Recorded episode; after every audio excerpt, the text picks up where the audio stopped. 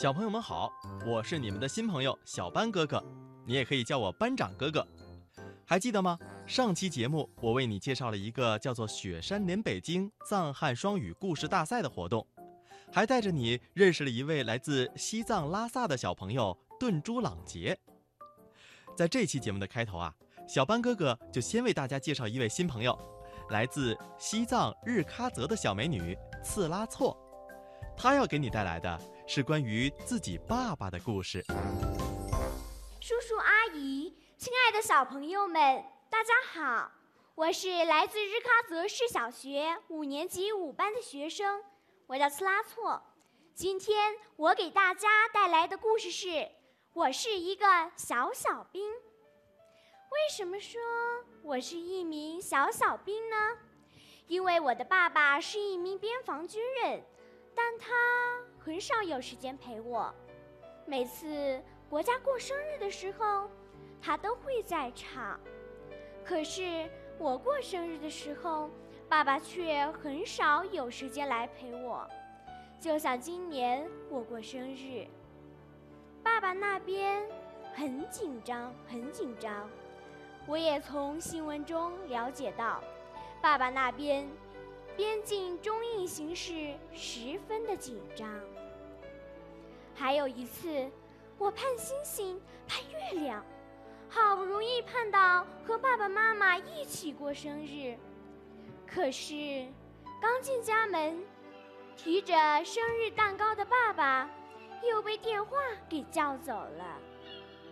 小时候的我是由放着产假的妈妈照顾着，直到一岁半的时候，妈妈才领着幼小的我去看望爸爸。爸爸让我喊他，叫爸爸。可是我硬是不肯叫，这又怎么能怪我呢？谁叫我从小没有见过爸爸？可是看到爸爸那像兔子一样红的眼睛，我还是忍不住叫了一声“爸爸”。那时候呀，爸爸亲我，我也夸张的用卫生纸来擦。到了两岁的时候，再用手来擦吧。到了三岁的时候。这种情况才慢慢的好转。等妈妈放完产假后，妈妈也去基层工作了。妈妈是一名尽职尽责的人民法官，可是，在幼小不懂事的我的眼里，妈妈绝不会是一个合格的妈妈。虽然爸爸妈妈从小都不在我身边。是由我的外公外婆来照顾我，但是我理解他们，因为在学校的时候学过一篇课文，叫做《最可爱的人》。这时候我才发现，原来啊，爸爸妈妈就是我心中最可爱的人呐。正因为有了无数像爸爸妈妈这样，因为为了国家。而顾不上自己家的这种人，我们的家乡才发展的越来越美好。在党的关怀下，我才有了茁壮成长的保障。我感谢党，在党的领导下，我的家乡发生了翻天覆地的变化。很久以前，平民们被旧政府。和贵族像牲口一样的对待，而现在走在大街上，都能看到人们安居乐业、幸福的生活，都能听到人们的笑声。去过爸爸的部队后，我发现那里的官兵纪律严明，训练井然有序，步子严整，并且呢。他们的作息时间也是十分的按时，这让我十分的敬畏和向往，让我一定会好好学习，珍惜现在的幸福生活，以后长大争取成为一名和爸爸一样保家卫国的军人。谢谢大家，我的故事讲完了。感谢刺拉错为大家带来的《我是一名小小兵》，相信爸爸就是刺拉错心目当中最可爱的人。小朋友们，听了刺拉错的介绍，你们会不会对边防兵叔叔的生活很感兴趣呢？在那么高的地方站岗，会不会冷？高原上的训练，身体会不会吃不消？小班哥哥呢？今天为大家请到了西藏人民广播电台《金色童年》节目的主持人小薇姐姐，让她来告诉你真正的高原边防兵的生活是怎样的。有请小薇姐姐。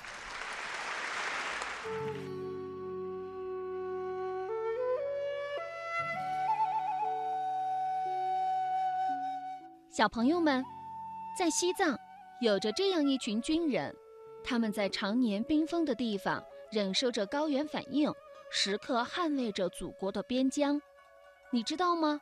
这里有世界上海拔最高的人控雷达站——甘巴拉雷达站；这里有被称为“云中哨所”的詹娘舍哨所；这里有常年驻守巡逻在边防一线的墨脱戍边模范营；这里有全军海拔最高的哨所之一——查果拉哨所。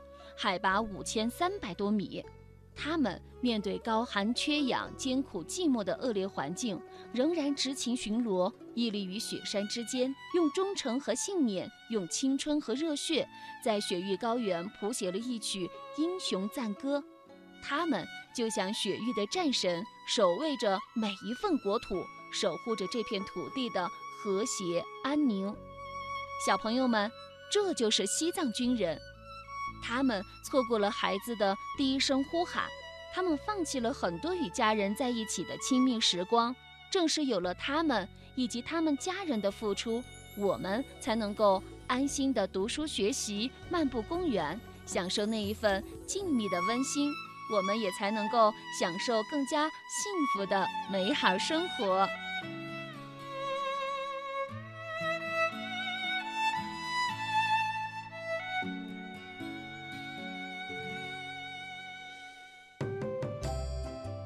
听了小薇姐姐的介绍，小朋友们一定了解了为什么次拉措会那么的想念自己的爸爸了吧？